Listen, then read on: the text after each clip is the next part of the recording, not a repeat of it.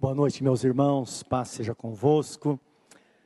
Louvado seja o nome do Senhor por estarmos aqui na presença dEle, para oferecer a Ele tudo aquilo que temos no nosso coração e agora receber dEle a Sua palavra para nos edificar, para nos fortalecer e para nos dar direção. Eu quero convidá-los a abrir a Bíblia Sagrada no livro de Hebreus, capítulo 10, no versículo 19, para a nossa leitura. E vamos pedir ao Espírito Santo que fale ao nosso coração, que esta palavra vem para nos edificar, para nos fortalecer, ela vem para nos preparar para a vida, porque nós sabemos que a vida é assim, as coisas não acontecem como nós queremos, por isso que precisamos estar na direção de Deus, não é verdade? Porque a vontade de Deus é boa, perfeita e agradável, e quando estamos na presença dEle, nos conduz de acordo com Sua santa vontade. E que nesta noite estejamos totalmente submissos à Sua palavra, sabendo que Ele fala conosco através da palavra escrita, através da palavra pregada. Nós falamos com Ele através da oração, e é desta forma que há uma interação entre a igreja e o Senhor nosso Deus. E que isso aconteça conosco de fato, de uma forma completa nesta noite. Vamos falar com Ele. Querido Deus, nós estamos na tua presença e te louvamos por estarmos aqui, Senhor. Nós sabemos que ninguém está aqui por acaso, porque na verdade é uma obra do teu Espírito Santo tudo o que acontece em nossas vidas. E quando nos achegamos ao Senhor, é porque algo maior já aconteceu antes de qualquer coisa. Nós estamos vendo o efeito, a causa nós não conseguimos ver com os nossos olhos carnais. Porque está escrito que nós somos trazidos à presença do Senhor Jesus pelo Pai. E nós sabemos que o Pai é quem move as coisas para que tudo aconteça na nossa vida. Deus Todo-Poderoso. E que nesta noite sejamos alimentados e fortalecidos, fortalecidos pelo Senhor, preparados para a vida. Amanhã será segunda-feira. Meu Deus Todo-Poderoso, e a lida vai estar aí. Cada um voltando para o seu trabalho, as dificuldades, ó Deus, estarão diante de nós, mas nós estaremos fortalecidos na força do Senhor para superar as dificuldades, para suplantar aquilo que, ó Deus, humanamente seria impossível, de transpor aquelas barreiras impossíveis aos nossos olhos. O Senhor é Deus, como está escrito: Sabei que eu sou Deus, e vós sois ovelhas do meu pastoreio.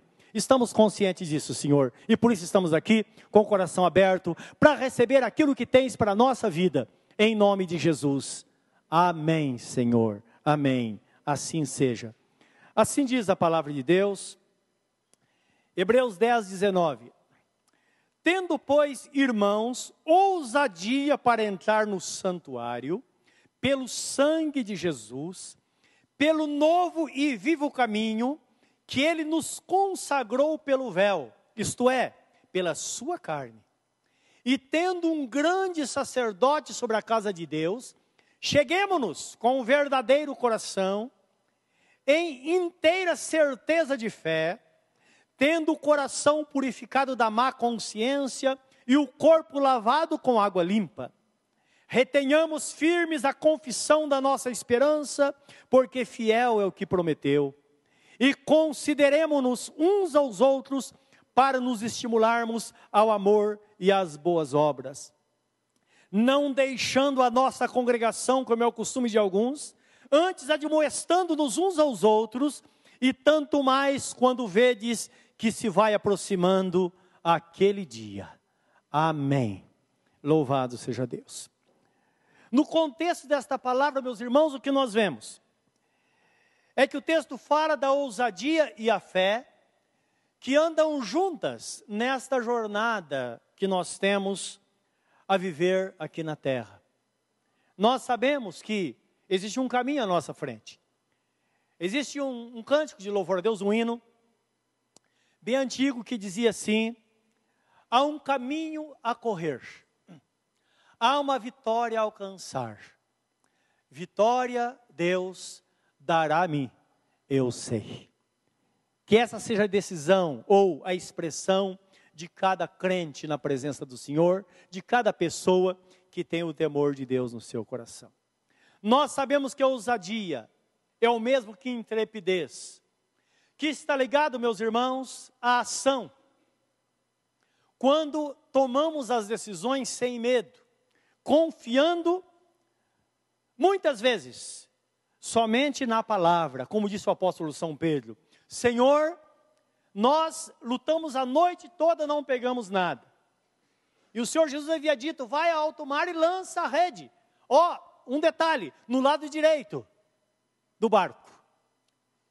E Pedro falou: Senhor, sobre a tua palavra nós lançaremos a rede. Ele sabia que o sol quente não era hora de pescar. Ele passou a vida pescando, ele sabia muito bem. Mas ele disse: Senhor, sobre a tua palavra. E tal foi a surpresa que eles foram mar adentro e lançou a rede exatamente como Jesus havia dito. E a palavra é específica. Eles pegaram 153 grandes peixes. De uma forma bem específica, a, a, Bíblia esclarece. Mostrando, meus irmãos, que quando o nosso Deus, Ele dá a palavra, Ele dá a direção, feliz é aquele que obedecer. Feliz é aquele que não confia na sua capacidade nesta hora.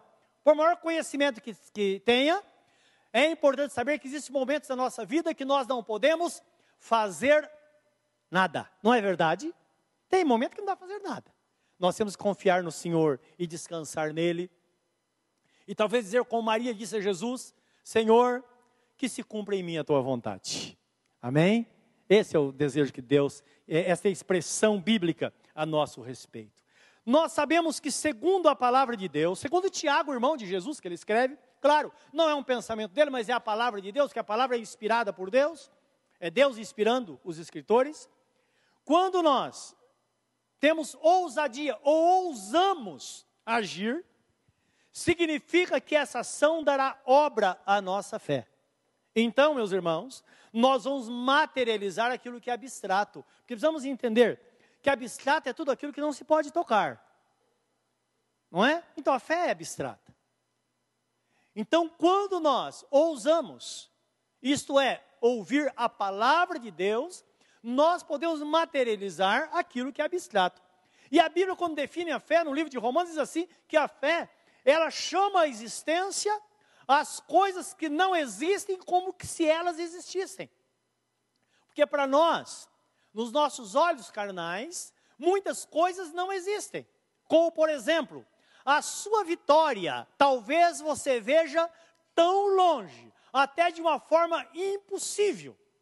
E quando você vê de uma forma impossível, você fala agora só Deus. É uma expressão correta, não é? Não é um gesto de incredulidade, porque na verdade existe uma esperança que só Deus pode fazer e Deus é fiel para fazer, porque Ele é o Todo-Poderoso, Ele pode todas as coisas. Então, o texto nos fala, no livro de Tiago 2,26, porque assim como o corpo sem o espírito está morto, assim também a fé sem as obras é morta. Ora, tem alguma contradição nesse texto para nós cristãos? Nós aprendemos em Efésios 2,8, onde está escrito, porque pela graça sois salvos por meio da fé, isso não vem de vós, é dom de Deus, não vem por obras para que ninguém se glorie. E agora o senhor está falando aí que é necessário que haja obra para que a fé não seja morta? Meus irmãos, nós sabemos que o que a Bíblia está ensinando é o seguinte: nós uma pessoa recebe a palavra de Deus, ela crê que a palavra é a verdade, mas ela vai materializar a sua fé no momento em que ela diz: eu sei que a palavra é verdade. Eu sei que a Bíblia Sagrada diz que somente em Cristo há salvação, porque está escrito debaixo do céu, não existe nenhum outro nome dado entre os homens através do qual devamos ser salvos. Atos 4:12 está escrita esta palavra. Então, quando nós cremos nesta palavra, então a pessoa diz: "Eu sei que não há outro caminho. Então vou entregar minha vida a Jesus." Mas você fala, mas será que se realmente, será que realmente é o momento? Aí você vai na palavra Apocalipse 3:20 diz assim: Jesus fala: Eis que estou à porta e bato, se alguém ouvir a minha voz e abrir a porta, eu entrarei na sua casa, cearei com ele e ele comigo. Então, quando a pessoa toma essa decisão de fé, o que vai acontecer com ela? Vai haver um movimento no mundo espiritual. Porque a Bíblia Sagrada é clara em dizer que quando uma pessoa recebe a Jesus como Senhor da sua vida, de uma forma simultânea, o seu nome é escrito no livro da vida. Ela é marcada com o Espírito Santo da promessa, como garantia, o texto fala em Efésios 1,13, que é como penhor da herança, dando a garantia a esta pessoa de que agora Jesus é dono da sua vida, e quando tudo terminar, no dia do arrebatamento, certamente esta pessoa será levada para a presença dele, porque a garantia é o penhor, é a presença do Espírito Santo na vida desta pessoa que lhe dará garantia de que certamente ela vai ver a eternidade com o Senhor. Tudo isso acontece. Todos os pecados são perdoados. E o maior pecado é aquele pecado que separou o homem de Deus, que nós chamamos, a Bíblia chama de pecado original, ele é extinto da vida desta pessoa. Porque agora, aquela pessoa que é vista como uma, pecador, uma pecadora ou um pecador diante do Senhor, debaixo da ira de Deus, porque nós sabemos que a santidade de Deus não combina com o pecado, agora ela se aproxima de Deus, porque agora sim ela é lavada e remida pelo sangue do Cordeiro e aceita aos olhos do Pai, e estará preparada então para viver esta vida cristã na presença de Deus como nova criatura. Por isso que está escrito, segundo os Coríntios 5:17, se alguém está em Cristo, nova criatura é. As coisas velhas já passaram, e eis que tudo se fez novo. É como a pessoa que ela é lavada, colocada no caminho ou no primeiro degrau de uma escada. E agora Deus fala: filho, pode subir. Tem alguém esperando lá no topo da escada, na porta da eternidade, onde você vai viver para sempre. Esta é uma palavra fiel, que é deixada por Deus para todos nós que estamos diante desta palavra. O texto fala: tendo, pois, irmãos, ousadia para entrar no santuário. Pode ver que na Bíblia está escrito com letra maiúscula, a primeira letra. Ou então, está escrito Santo dos Santos porque está indicando um compartimento secreto dos céus. Então, tendo, pois, irmãos, ousadia para entrar no santuário, pelo sangue de Cristo e pelo seu corpo, ou é pelo véu que representa o seu corpo, que foi moído por nós lá na cruz do Calvário. Existem algumas verdades sobre esse texto que nós precisamos saber. Primeira coisa, a partir do momento que uma pessoa entrega a sua vida para Jesus, ela tem acesso livre à presença de Deus através da pessoa bendita de nosso Senhor Jesus Cristo, porque Jesus abriu o caminho para o trono de Deus. Então é bom entender que Jesus fez isso porque quando o homem pecou, esse caminho foi fechado. Tanto é que no Velho Testamento, no período da lei, na construção do tabernáculo no deserto, quanto no templo em Jerusalém, existiam alguns compartimentos. Existia o pátio do templo, era o lugar onde as pessoas ofereciam os sacrifícios, os animais, em oferendas a Deus pela, é, para perdão dos pecados, o sacrifício de louvor ao Senhor. Depois existia um lugar chamado santuário, é onde todos os sacerdotes entravam. Santuário significa todos aqueles que hoje vivem neste mundo. Por quê? Todos aqueles que estão na presença de Deus significa a igreja que vive neste mundo em toda a face da terra porque todos nós somos reconhecidos por Deus como sacerdotes, como está escrito no livro de Apocalipse. Quando João viu uma multidão que não se podia contar na presença de Deus, ele estava, vendo, estava tendo uma visão do futuro. E ele perguntou: Quem são estes? E de onde são? E João disse: Senhor, não sei, quem são eles? E alguém respondeu: Esses são homens e mulheres que foram compradas para Deus de toda língua, raça e nação e foram constituídas para Deus um reino sacerdotal para reinar sobre a terra.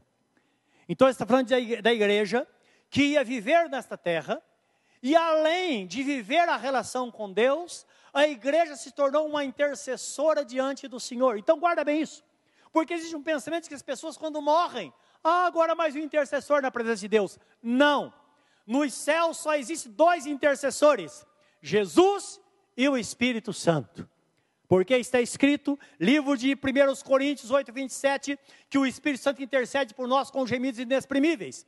Mas também está escrito em Romanos 8, 32 ou 33, que Jesus ele está nos céus e também intercede por nós. Então no céu só tem Jesus e o Espírito Santo intercedendo, os demais intercessores estão na terra.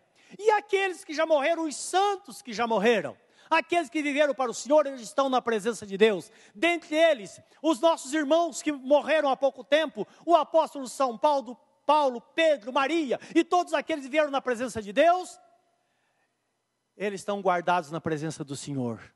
O destino deles já está selado. E eles estão esperando, claro, em gozo na presença de Deus, eles estão esperando o grande dia, o dia da ressurreição, onde nós vamos nos encontrar com eles na presença do Senhor. Mas eles não são intercessores. Intercessor é você, sou eu. Quando você pega na mão da pessoa que está ao seu lado e fala: Senhor, abençoa esta vida. Você está intercedendo, porque intercessor significa colocar no lugar daquele que precisa do socorro de Deus. Amém, meus irmãos? Então, esta é palavra bíblica devemos guardar no nosso coração, porque somente a palavra que vai trazer lenitivo para os nossos corações. Então é bom entender isso, que aquela pessoa que está vivendo na presença de Deus, tem a ela um caminho aberto, a presença do Pai. Agora você vai dizer, e os demais, aqueles que não, não têm a Deus? É importante entendermos, meus irmãos, que somente a oração feita em nome de Jesus, só através de Jesus, é que nós podemos chegar ao Pai. Ele diz: Eu sou o caminho, a verdade e a vida, ninguém vem ao Pai a não ser por mim. Também está escrito que não existe nenhum mediador entre Deus e os homens a não ser Jesus Cristo, homem. Agora, e a pessoa que simplesmente faz uma oração qualquer, ou faz uma reza, um ritual, e muitas vezes até diante de uma imagem de escultura, como é que fica essa pessoa? Ora, a Bíblia é a palavra de Deus, é a verdade que liberta. E Jesus Cristo disse: Conhecereis a verdade, a verdade vos libertará. A mentira escraviza, a verdade liberta, e tem verdade dura demais para algumas pessoas porque muitas vezes está debaixo de uma tradição e passa a vida naquela crença, achando que Deus está respondendo a sua oração. E ela tem uma surpresa muito grande, porque está escrito em 1 Coríntios capítulo 10, que qualquer pessoa que oferece um sacrifício a um ídolo, os demônios recebem e não Deus. E o apóstolo Paulo fala, quando fala sobre idolatria, no, no capítulo 10 de, de 1 Coríntios, no versículo 15 em diante, ele diz assim: E eu não quero que sejais participantes da mesa do Senhor e da mesa dos demônios. Não é algo muito duro? Claro que é. Tem pessoas que passaram a vida desde bebê, já tem em mente aquele pensamento. Ora, vamos, vamos orar para a mãe de Jesus, que ela vai, é uma intercessora, ela vai pedir para o filho, o filho vai, ela vai pedir para o pai, e o pai vai dar ordem ao filho para obedecer. Não, nós precisamos receber a verdade no nosso coração, porque só a verdade é que de fato pode libertar. Guarda isso no seu coração. A Bíblia Sagrada fala que o anticristo está por aí. E quem é o anticristo? O anticristo é aquela pessoa que não reconhece que Jesus é Deus, é o Deus encarnado, é o Deus todo-poderoso que se fez carne para habitar entre nós. Esse é o anticristo, ele está por aí. De repente ele já entrou na sua casa um dia e você não percebeu. Como é que ele vai entrar? Como é que Jesus entra em algum lugar? Como é que Jesus entra no seu lar? Como é que Jesus entra no seu trabalho? Ele não vai entrar através da sua vida? Claro que sim. O anticristo também vai usar pessoas para entrar. E eu quero que você veja uma palavra, está em 1 João capítulo 1, versículo 7. Guarda no seu coração. Porque existem, nós sabemos que existem muitos ensinamentos por aí, que são ensinamentos do anticristo. Pessoas que dizem, Jesus Cristo, Ele é Deus. Ou Ele é um Deus. Não, Jesus Cristo é o Deus Todo-Poderoso. Jesus Cristo não é um Senhor, ele é o Senhor sobre todas as coisas. Ele é aquele, como está escrito em João 1, no princípio era o Verbo, e o Verbo estava com Deus, e o Verbo era Deus. Todas as coisas foram feitas por Ele, e sem Ele nada do que foi feito se fez. Indicando que Jesus é o Criador de todas as coisas que nós vemos diante de nós, tanto aquelas que nós vemos quanto aquelas que são eternas, foram criadas por Ele. Então, o texto fala em, primeira, em 2 João, guarde isso no seu coração. Tem pessoas que falam de Jesus, não, Jesus, claro, ele é, ele é o Deus, ele, é, ele veio ao mundo. Alguns dizem, não, ele é Adão, é o segundo Adão que veio, não é, ele não é Deus, não pode ser adorado. E essas mesmas pessoas, elas negam a verdade sobre Jesus, dizendo que na morte de Jesus, Jesus morreu pendurado numa estaca. A Bíblia Sagrada diz: Maldito todo aquele que for pendurado no madeiro, para que a bênção de Abraão repouse sobre os gentios e por meio desta bênção recebamos o Espírito prometido. Fora da cruz não há salvação. Nós sabemos que a essência do Evangelho é Jesus ter morrido na cruz, porque a cruz representa a maldição, e Ele levou sobre si todas as nossas maldições. Guarda isso, meus irmãos. São verdades absolutas que devem ser guardadas no nosso coração, para que nunca sejamos enganados, porque é possível uma pessoa conhecer a verdade e se perder no meio do caminho, simplesmente por não conhecer ou por não entender aquilo que Deus tem reservado para nós o texto fala assim: porque já muitos enganadores entraram no mundo, os quais não confessam que Jesus Cristo veio em carne. Este tal é o enganador e o anticristo. Olhai por vós mesmos para que não percamos o que temos ganhado. Antes recebamos o inteiro galardão. Todo aquele que prevarica e não persevera na doutrina de Cristo, não tem a Deus. Quem persevera na doutrina de Cristo, esse tem tanto pai como filho. Que doutrina é essa? Livro de João, capítulo 3, versículo 35 e 36 diz assim: Aquele que tem o filho tem a vida, aquele que não tem o filho não verá a vida, mas sobre ele permanece a ira de Deus. Esse, esse é o centro, é a essência da doutrina bíblica, que tudo foi colocado sobre Jesus porque nele estão escondidos todos os tesouros da ciência e do conhecimento, como está no livro de Efésios. Então o texto fala assim, não é? Todo aquele que prevarica e não persevera da doutrina de Cristo, não tem a Deus, nem, e quem persevera da doutrina de Cristo, esse tem tanto o pai como o filho. Se alguém vem ter convosco e não traz essa doutrina, não recebais em casa, nem tampouco saudeis, porque quem o saúda tem parte nas suas más obras. Amém. Até aqui. Guarda isso no seu coração. Então, quando alguém bater no seu portão, dizer: Olha, eu estou anunciando para você o paraíso.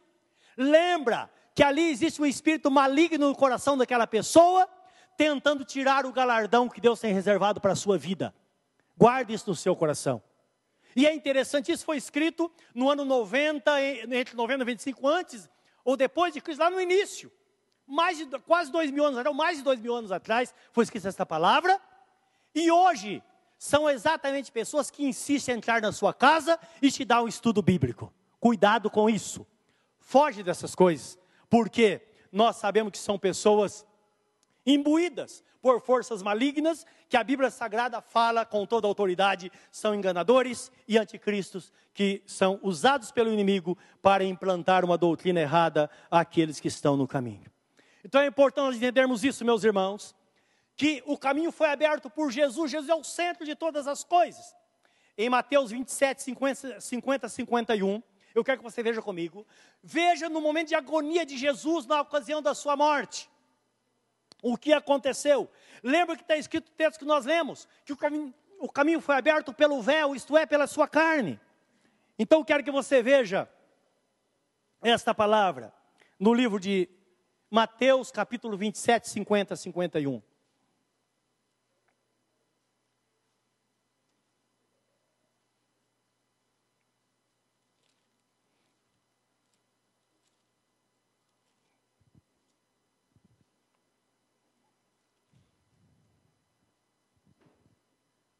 E Jesus, clamando outra vez com grande voz, entregou o Espírito, e eis que o véu do templo se rasgou em dois, de alto a baixo, e tremeu a terra, e fenderam-se as pedras ou as rochas. Então houve um grande espetáculo, houve até ressurreição neste período aqui, para servir de testemunho. Né? Se você der uma sequência do texto, você vai perceber isso. Então, esse véu que separava o lugar, o santuário do Santo dos Santos. O santuário representa toda a igreja, conforme nós vimos, e o Santo dos Santos representa o céu. O céu estava fechado para o homem por causa do pecado. Então esse véu simbolizava isso. Ali somente uma pessoa entrava uma vez por ano, o sumo sacerdote, para ofer oferecer sacrifício pelo pecado da nação de Israel.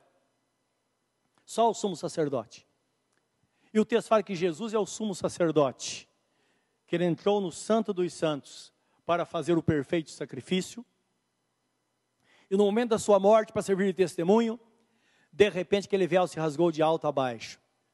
Agora, quando se pensa num véu, nós pensamos em alguma coisa muito fina, muito leve, mas não. Nós sabemos que alguns estudiosos da Bíblia é, é, mostram um, um, consenso geral de todos aqueles que, que estuda esta situação, conforme dados do Velho Testamento, este véu, ele era tão forte, tão espesso, que se colocassem dez bois, o cálculo, o cálculo foi feito para a época. Hoje eu colocaria uma máquina de cada lado. Colocasse dez bois, puxando de um lado e dez do outro, esse véu não se rasgaria. E de repente, quando Jesus exclamou, o véu foi rasgado de cima a baixo. Então a espessura e toda esta força do véu mostrava que o céu estava impenetrável por causa do pecado, mas Jesus morrendo para perdão dos nossos pecados. Fala, mas como que pode ter acontecido isso? Lembra que está escrito na Bíblia Sagrada que João Batista, testemunho de Jesus, diz assim: Eis o Cordeiro de Deus que tira o pecado do mundo? Então, dentro desta verdade, nós sabemos que, teoricamente, o pecado de todo homem, de toda mulher, de toda pessoa, de toda a face da terra, pecados do passado ou do futuro, todos foram perdoados na cruz. Porque o sangue foi suficiente para nos purificar todo o pecado. Então percebam isso. Todos estão perdoados. Aí existe até uma certa injustiça, não é? Que é cometida pelos homens. Imagine que você tem uma dívida que você sabe que você não pode pagar. E você fala: Meu Deus, eu vou partir dessa terra e vou deixar essa pendência, essa dívida. Depois que você morre, o seu filho tem uma condição e vai tentar fazer o acerto. Você fala: Mas essa dívida foi paga há muito tempo, seu pai não devia nada. Olha, tinha um parente lá que se compadeceu dele e pagou. E esse homem ficou atormentado a vida toda com essa dívida, achando que a dívida não estava paga. É o que acontece com muitas pessoas hoje, não é? Vive debaixo do poder do pecado, longe de Deus, Muitas vezes por não saber que todos os pecados foram perdoados. Agora, como isso funciona? Está escrito no livro de Romanos, eu creio que no capítulo 11, é, 32, me parece, que aprove a Deus encerrar todos os homens debaixo do pecado, para usar de misericórdia para com todos. Então, todos foram declarados, declarados pecadores, porque está escrito: todos pecaram e todos estão destituídos da glória de Deus. E depois ele colocou Jesus. E aquele que tem Jesus, aquele que recebe Jesus, recebe a salvação. Aquele que não recebe a Jesus é sinal que ele não reconhece o pagamento dos seus pecados. Não é que quando você entrega a sua vida para Jesus, aí vai ser feito o pagamento. O pagamento já foi feito lá no passado. Por isso que a Bíblia fala que foi feita uma eterna redenção para todos os homens e ninguém deveria perder esta oportunidade de servir ao Senhor. Não é? Porque aquele que está em Cristo certamente será no caminho, estará no caminho e terá uma vida plena na presença de Deus. Então, o que nós vemos na Bíblia Sagrada? Que de fato em Cristo está toda a provisão para a nossa vida, na jornada nesta terra, meus irmãos. Tudo está na pessoa bendita de nosso Senhor Jesus Cristo. Livro de Hebreus, capítulo 4, 14 a 16, quero que você dê uma olhadinha comigo. Então a Bíblia Sagrada fala desse sumo sacerdote, que Jesus veio para, para morrer por nós, e por causa da sua morte, ele morreu pelos nossos pecados, ressuscitou para nossa justificação, e hoje ele acolhe todos aqueles que em fraqueza se achegam a ele. Então diz assim: visto que temos um grande sumo sacerdote, Jesus, Filho de Deus, que penetrou nos céus, retenhamos firmemente a nossa confissão porque não temos um sumo sacerdote que não possa compadecer-se das nossas fraquezas, porém um que, como nós, em tudo foi tentado, mas sem pecado. Cheguemos, pois, com confiança ao trono da graça, para que possamos alcançar misericórdia e achar graça, a fim de sermos ajudados em tempo oportuno. O convite divino, divino é que nos acheguemos a Ele. E a palavra desta noite é essa: achegue-se a Jesus. Vá a Jesus, Ele espera por você. Ele quer te abençoar nele, você vai encontrar toda a provisão. O texto fala que alcançará misericórdia e graça. Nós sabemos que a misericórdia é o ato, aquilo que Deus sente por nós, aquilo que move o coração de Deus, que moveu o coração de Deus em dar Jesus para morrer por nós. A graça nós sabemos que é a presença do Espírito Santo que causa uma leveza na nossa vida.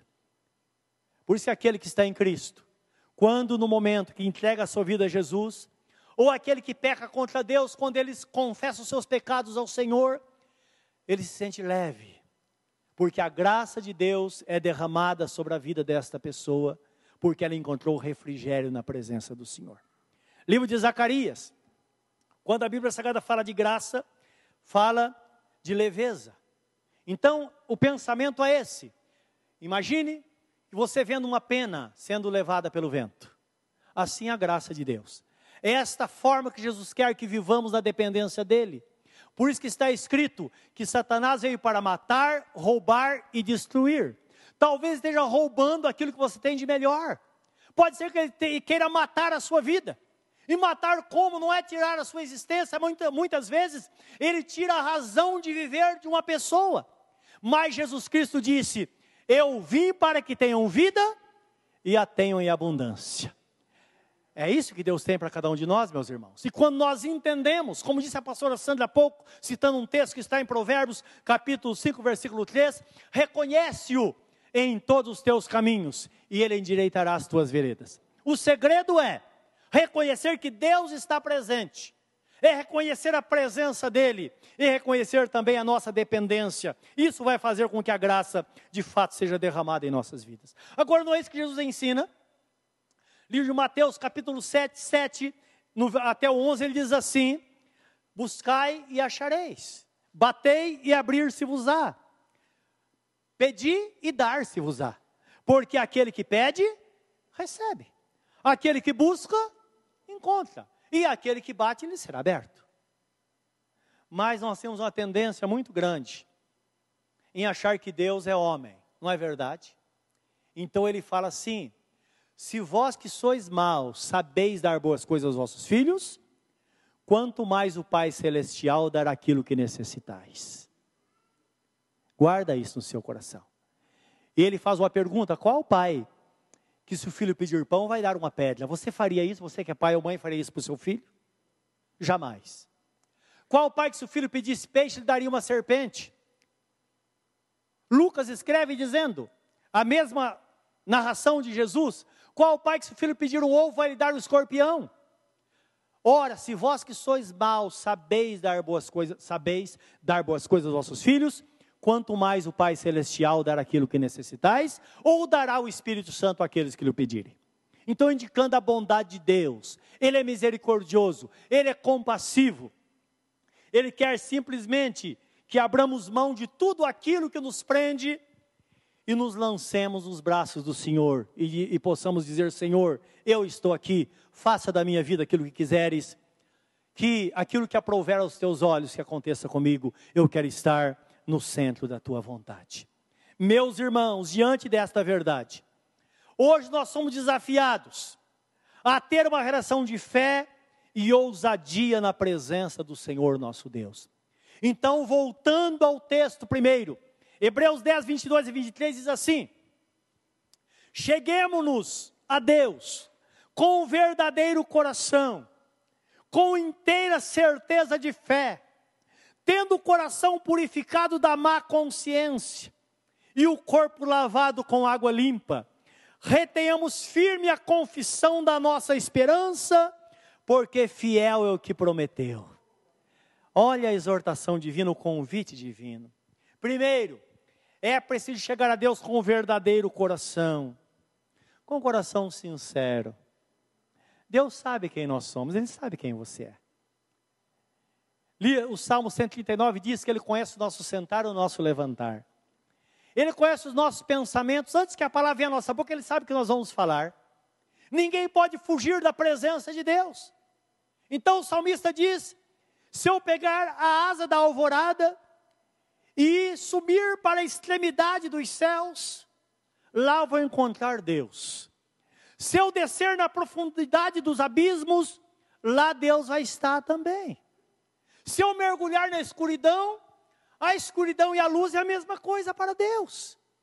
Quem poderá nos separar de Deus? E o apóstolo São Paulo fala: ninguém poderá separar de Deus e nem sequer do seu amor, que foi revelado a nós através da pessoa bendita e poderosa de nosso Senhor Jesus Cristo.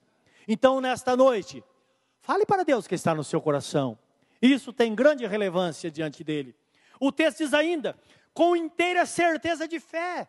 Isto é, um coração dividido não chega muito longe, meus irmãos. Tiago, irmão de Jesus, também escreve dizendo que um coração dividido é chamado de um coração dobre. Pessoas que têm dois pensamentos são pessoas como a onda do mar, que vai e volta, e não há mudança. Para que haja mudança, é necessário ter uma inteira certeza de fé. Eu não posso fazer, mas como disse o apóstolo Pedro, sobre a tua palavra eu farei. É sobre a tua palavra que eu tomo essa decisão. É sobre a tua palavra que eu não vejo nenhuma situação humana para solucionar esse problema, mas eu continuo confiando no Senhor. Eu estou vivendo uma noite, momento de trevas, mas o Senhor disse: o choro pode durar uma noite, mas a alegria virá pela manhã, e o sol da justiça vai voltar a brilhar no meu coração, porque o Senhor vive, e porque Ele vive, de fato eu posso crer no amanhã. É isso que Deus espera de nós, meus irmãos. Lembra que Deus trata com homens. O texto fala ainda, tendo o coração purificado da má consciência, isto é, o coração purificado com o sangue de Jesus Cristo, porque quando nós entregamos nossa vida ao Senhor, nós somos purificados com o poder do seu sangue, que é tão real quanto o momento que foi derramado naquela cruz. O texto também diz: o corpo lavado com água limpa. Aqui está falando do batismo. Perceba que a nossa vida é permeada de decisões. Você ouve a palavra. Se você não entregou sua vida a Jesus, nada vai mudar, a não ser que você entregue sua vida a Jesus. Porque Ele está dizendo, filho meu, dá-me o teu coração. Porque o coração é o centro da nossa vida. É claro, não está falando desta bomba que jorra sangue para o nosso organismo, não. Está falando do âmago da nossa alma, aquilo que de fato nós somos no nosso interior. Quando nós entregamos a Ele, Ele entra na nossa vida e começa a nos conduzir nos seus caminhos. É a partir daí que as coisas começam a acontecer. E a pessoa que crê em Jesus, automaticamente ela vai tomar a decisão de ser batizada. Qual a importância do batismo na vida de uma pessoa? Gálatas 3:27 diz assim: todos aqueles que foram batizados em Cristo são revestidos do Senhor Jesus, foram revestidos do Senhor Jesus. Revestimento, é claro, é como uma capa que colocamos sobre nós. Você é você mesmo. Você entrega sua vida a Jesus, tudo vai continuar igual. Mas você vai receber uma vestimenta.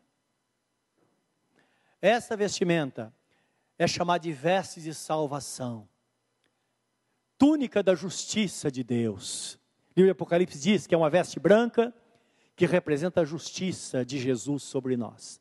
Estão lembrados daquele jantar que Jesus, que Jesus conta? Que um, um pai de família preparou um jantar. O intuito dele era convidar os melhores amigos. E ele convidou. E disse aos seus criados, aos seus empregados: Vão agora e avise os convidados que o jantar está pronto, está na mesa que eles venham rapidamente. Aí eles foram e chamaram, dizendo: o jantar está pronto. E começou a acontecer as desculpas. Então um disse: Olha, eu comprei um campo e preciso ir vê-lo. Peça para o seu senhor me desculpar. Aí foi no outro, eu disse: Olha, eu comprei alguns bois e preciso experimentá-los.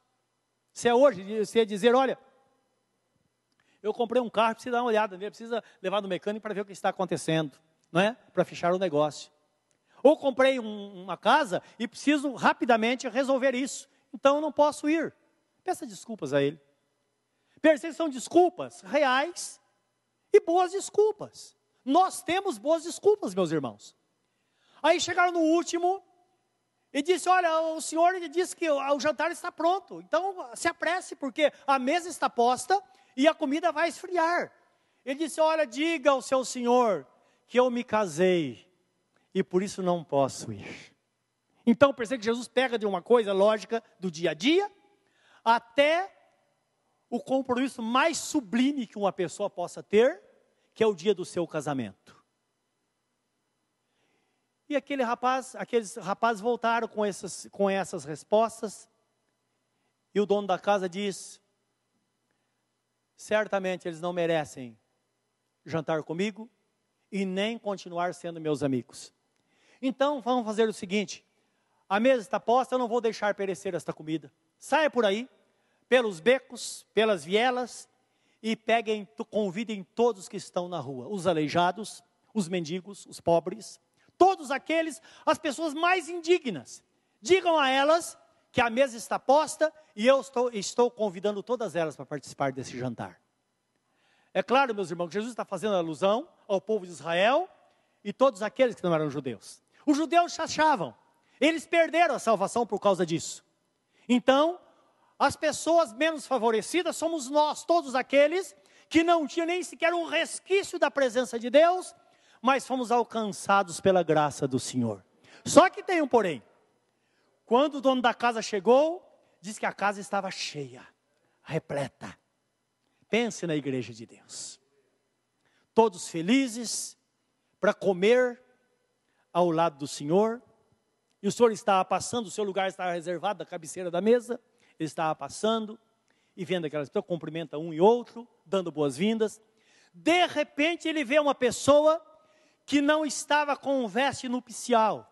Ele estava sem a túnica. Isso dá a entender que na entrada, claro, ele estava maltrapilhos, alguns sujos. Mas na entrada, todos recebiam uma túnica e colocavam sobre aquela roupa. Somente um. Quando ele bateu os olhos, ele falou: Escuta, o que é que você está fazendo aqui? Por onde você entrou? Você não passou pela porta. Porque quem, passa, quem passou pela porta tem a túnica, você está sem túnica. E ele disse aos empregados: pegue esse intruso e lance-o nas trevas exteriores, porque lá haverá choro e ranger de dentes. Dá para entender isso? Que se entra na presença de Deus de forma legítima, tem que passar por Jesus.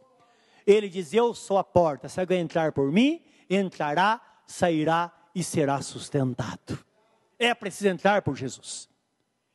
Portanto, nós sabemos que quando recebemos esta veste nupcial, se olhar internamente, nós somos os mesmos. Mas tem uma coisa: com o tempo, existe um enigma, um, um fenômeno, que essas vestes vão passar para nós a justiça de Jesus. Porque está escrito na Bíblia Sagrada, livro de 1 Coríntios, que todo ser humano precisa ser revestido. E o desejo daquele que quer viver com Deus não é ser despido. Porque não adianta tirar a roupa de uma pessoa, pode ser que ela esteja tirando aquilo que de melhor ela tenha. Não. Muitas vezes a pessoa está presa num vício, não adianta tirar o vício dela, porque é o melhor que ela tem. Não. Ela tem que entregar sua vida a Jesus, ofereça Jesus para ela, porque quando Jesus entra nesse coração, o texto fala: o mortal é absorvido pela vida. Então, com o tempo, aquela pessoa que fumava, não fuma mais. Aquela que bebia, se liberta da bebida. Aquela que estava presa às drogas, percebe que agora não precisa mais. Porque, na verdade, a motivação dela vem do trono de Deus e não das coisas terrenas, coisas exteriores, coisas passageiras, que não pode trazer alegria e nem paz ao nosso coração. Os irmãos estão entendendo? É isso que nos mostra o texto sagrado. Que de fato nós precisamos estar na presença de Deus, porque somos revestidos através do batismo para vivermos esta vida plena na presença de Deus. E o texto continua dizendo: E é necessário que guardemos firmes a confissão da nossa esperança, porque fiel é o que prometeu. Isso é importante porque, meus irmãos, a Bíblia Sagrada fala que a esperança é a âncora da alma. Hebreus 6, 18 a 19. O que é a âncora? A âncora, aquele instrumento pesado de um barco que se joga na água para dar sustentação ao barco. A nossa esperança é a nossa âncora, é a âncora da nossa alma. No momento da tempestade, quando o mar está revolto e você sabe, uma das coisas que acontece com as pessoas que pescam no mar, não é? Alguns irmãos pescam no mar e me pastor, você gosta de pescar? Claro que gosto, mas não no mar, não é? Eu pesco, às vezes, em rios, não é? Há tempo que eu não faço isso, mas às vezes num barranco, num, num rio, ou num barquinho no rio, mas no mar não. Porque quando você entra num barquinho lá no mar, ele começa a balançar, o mundo começa a girar e não fica nada dentro de você. Guarda bem isso. É o que tem acontecido com algumas pessoas, não é? Acontece na nossa vida isso. Lembra que nós somos como um barquinho no mar desta vida. Tem barco que está à deriva e balançando e jogado de um lado para o outro. Mas se há uma esperança, é como aquela âncora que é jogada. Você fala, a situação está difícil, mas vai terminar bem. Não é isso? Não estou aguentando mais, mas eu sei que vai passar. Essa semana, estive conversando com o senhor, o irmão em Cristo. Ele foi trazido para falar comigo. Ele sofreu um acidente muitos anos atrás. O senhor bem idoso, tem um problema na coluna, ele tem dores constantes nas pernas. E ele conversava, ele parava e ele gemia. Eu dizia que está tá doendo, ele disse, não, mas vai passar. Vai passar. Não é? A esperança vai passar. A dor vai passar. O problema vai passar. E muitas vezes, meus irmãos, nós pensamos em algum movimento de água. Mas sabe que às vezes nós não esperamos que um tsunami pode nos atingir. Não é verdade? Lembra daquele tsunami que aconteceu lá na Ásia? Quantos milhares de pessoas morreram? Mas eu vi uma reportagem, grandes coisas aconteceram com, com muitos irmãos naquele lugar. Dentre eles, uma cidade que a igreja de Cristo era véspera de Natal. Eles iam, naquele final de semana, fazer um festejo na cidade. Iam passar, parece, três dias na igreja, noite e dia, louvando ao Senhor, com festa, comendo, bebendo e louvando ao Senhor. E eles foram pedir autorização na prefeitura, disseram: não, de forma alguma, vocês são crentes, de forma alguma. Foram proibidos. E o que eles fizeram? Entraram lá num consenso e subiram a montanha e fizeram a vigília no topo da montanha. Quando veio o tsunami, eles estavam lá. Todos pereceram, mas eles estavam lá sobre, lá na montanha. Os irmãos estão entendendo? Muitas coisas, tem muitos testemunhos. Mas eu vi algo interessante num filme que passou foi na, na BBC, na CNN, parece, e mostrando uma história. E é um programa que não, não, não é religioso, mas mostrando uma história de um homem, um pastor, um homem muito simples. E ele conduzia um orfanato numa cidade, e tinha 12 rapazes órfãos, meninos órfãos, que ele cuidava. E de repente veio o tsunami levou tudo, passou por eles, e veio um pensamento: aquela água foi, mas vai voltar. E o perigo maior está quando a água volta, não é? E ele tinha um barquinho amarrado no quintal, e ele veio um pensamento, ele deu ordem aos meninos: subam no barco e vamos ver o que Deus vai fazer por nós. Subiram naquele barquinho, e quando a água veio, levou eles a alto mar. E lá eles foram salvos. Uma coisa gloriosa, nenhum morreu. Então quero que você saiba que é necessário realmente ser flexível na vida cristã, estar atento à voz do Senhor. Por isso que está escrito no livro de Isaías, capítulo 48, versículo 17 e 18. Eu sou o Senhor teu Deus, o teu redentor, que te ensina o que é útil e que indica o caminho que deves andar. 48, 17, 18 diz assim: Ah, se tivesses dado ouvidos à minha palavra, a tua paz seria como um rio. Está falando de uma pessoa que toma uma decisão hoje e no futuro ela olha para trás e fala: puxa vida, por que, que eu tomei aquela decisão? Por isso, meus irmãos, que as nossas decisões devem ser ousadas, mas sempre pautadas na vontade de Deus, na mais perfeita vontade de Deus, no nosso dia a dia, mesmo que passemos por situações da mais difíceis que sejam. Então, Satanás, no momento que você está na pior angústia, a Bíblia fala no livro de Efésios, capítulo 6, que existe o dia mal na nossa vida. O dia mal é o dia que nós não esperamos, o dia que nós sabemos que acontece com todo mundo, mas nós achamos que não vai acontecer conosco. Mas aquela situação é uma situação inevitável na nossa vida. Só Deus conhece o futuro, meus irmãos. E naquele momento de angústia, de desespero, você está na presença de Deus, você fala: Senhor, eu vivi na tua presença, eu passei o tempo diante do Senhor, eu orei, e por que, que está acontecendo agora? E Satanás fala: sai da igreja. Por quê? O primeiro passo para Satanás, Satanás, Satanás, desculpe, ganhar uma pessoa, primeiro tira da, da igreja, saindo da igreja ela pensa que vai fazer o cristianismo na sua casa, mas a igreja é como uma fogueira. Experimente tirar uma brasa de uma fogueira. Você está fazendo lá um churrasco, tira uma brasa e coloca fora para você ver. Dentro de minutos, cria sobre ela uma cinza e ela se apaga. As outras continuam acesas lá, porque uma esquenta a outra. Não é verdade? E Satanás faz isso. Por isso que o texto, o livro de Hebreus, capítulo 10, 25, nós lemos: Não abandoneis a vossa congregação, como é o costume de alguns, e tanto mais quando vedes que o fim se aproxima. Satanás sabe que a trombeta vai tocar a qualquer momento. Ele sabe. E quando tocar, nós vamos estar preparados para entrar na eternidade.